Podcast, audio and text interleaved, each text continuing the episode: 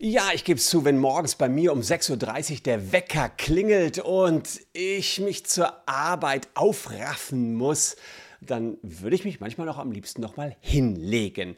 Mache ich aber nicht, weil ich weiß, ihr wollt ja jeden Tag ein YouTube-Video sehen und deswegen stehe ich auf.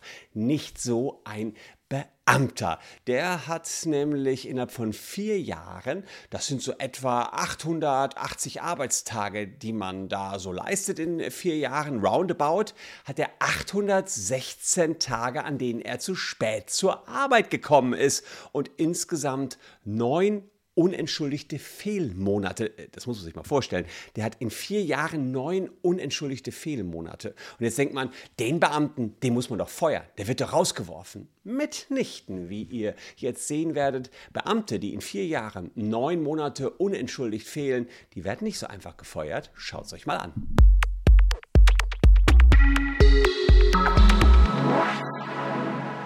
Hallo, ich bin Christian Solmecke, Rechtsanwalt und Partner bei WBS Legal in Köln und abonniert gern diesen Kanal, wenn ihr zum Thema Recht mehr wissen wollt. Und unser heutiger Fall, der dreht sich um einen Oberregierungsrat der Bundesanstalt für Finanzleistungen Leistungsaufsicht. Ja, der arbeitete 41 Stunden pro Woche und kam gern und oft zu spät.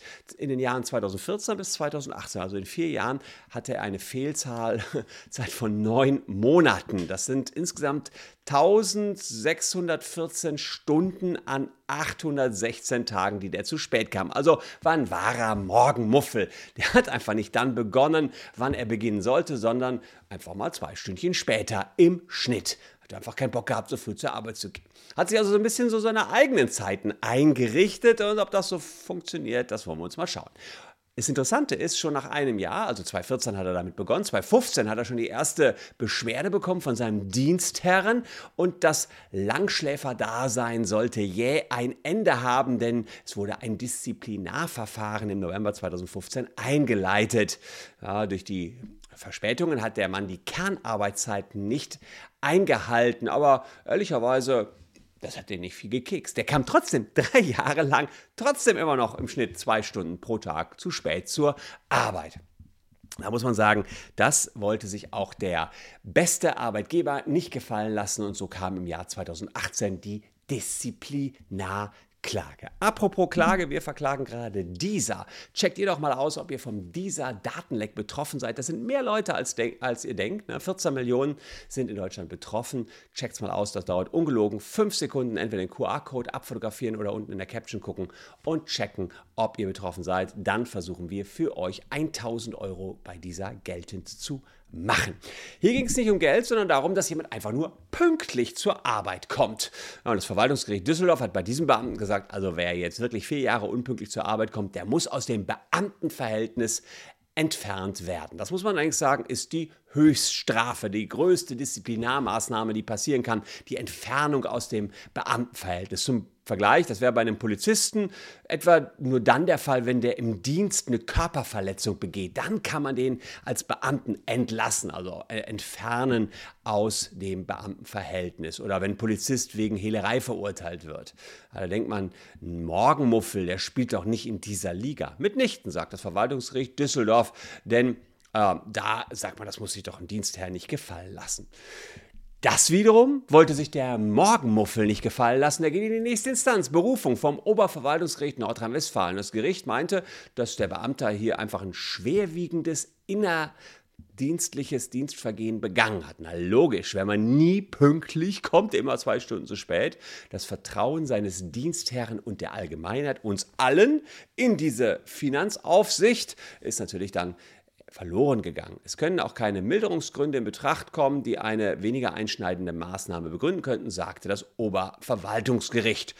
Ja, dann sowas wäre zum Beispiel, wenn er sich selber angezeigt hätte, gesagt hätte, ach, ich penne immer so lange, sorry, aber das ist ja hier nicht passiert. Also Disziplinarverfahren weiter durchgeführt und äh, ja, entsprechend aus dem Beamtenverhältnis entfernt. Das Problem ist, das hat das Oberverwaltungsgericht auch gesagt, wie cool ist der denn, in Anführungsstrichen, da läuft schon Disziplinarverfahren und drei Jahre lang kommt er während des laufenden Disziplinarverfahrens immer noch so spät. Das ist eher kontraproduktiv für unsere Entscheidung, also raus mit dem aus dem Beamtenverhältnis. Das war Vorsicht, mit Absicht ist er dem Dienst fern geblieben.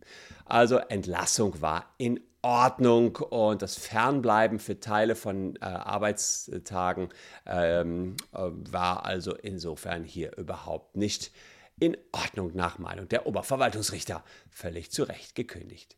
Jetzt ist aber so, dass der Beamte sich auch damit nicht zufrieden gab. Zum Glück gibt es da ja noch eine weitere Instanz, die Revision zum Oberverwaltungsgericht, vom Oberverwaltungsgericht zum Bundesverwaltungsgericht. Und man siehe, er hat recht bekommen. Die beiden Vorinstanzen sind aufgehoben worden. Neun Monate Fehlzeiten. Unentschuldigt. Okay, meint das Bundesverwaltungsgericht. Nicht ganz so easy. Die Gründe äh, sind folgende. Man sagt, der Beamte hat natürlich durch sein konstantes zu spät kommen ein schweres Dienstvergehen begangen. Allerdings sei die disziplinarische Höchststrafe in diesem Falle nicht gerechtfertigt. Ja, wir erinnern uns an die Polizisten. Die kriegen die Höchststrafe nur dann, wenn sie eine Körperverletzung im Dienst begehen. Und hier kann man sagen, naja, ähm, hier gab es ja nur eine Gesamtzeit, die insgesamt sehr hoch erscheint, aber es ist so, man kann das nicht so gleichsetzen, als wenn er monatelang vom Dienst ferngeblieben ist, als wenn er neun Monate gar nicht gekommen wäre, sondern er ist immer Stück für Stück zu spät gekommen und er ist einfach nur zu spät gekommen, aber äh, ja, und nicht innerhalb der Dienstzeit hat er gearbeitet. Was wohl so war, das hat das Bundesverwaltungsgericht hier beachtet, der hat hinten schon mal Zeit dran gehängt. Das heißt, er ist dann später gekommen, hat er gesagt, oh, okay, schaffen muss ich ja meinen Job trotzdem irgendwie, hat dann hinten raus was dran gehängt. Und dann haben die gesagt, naja, wenn es doch aber doch so ist, dass er irgendwie versucht hat, er hatte zwar seine unentschuldigten Fehlstunden und war in der Kernarbeitszeit nicht da, aber hat irgendwie hinten gearbeitet, wo kein anderer arbeitet, da müssen wir doch erstmal niederschwelligere Maßnahmen suchen. Also nicht direkt mit der harten Keule, wir entfernen ihn aus dem Job, sondern wir suchen uns was Einfacheres. Und da hat man gesagt, das Einfachere für einen Beamten wäre erstmal seine Dienstbezüge zu kürzen. Mit anderen Worten, weniger Knete für diesen Beamten war der Vorschlag vom Bundesverwaltungsgericht. So kam es dann auch, ähm, denn das Bundesverwaltungsgericht hat es als besonders belastend angesehen, dass der Beamte sein Fehlverhalten auch nach Einleitung des Disziplinarverfahrens noch fortgesetzt hat und uneinsichtig war.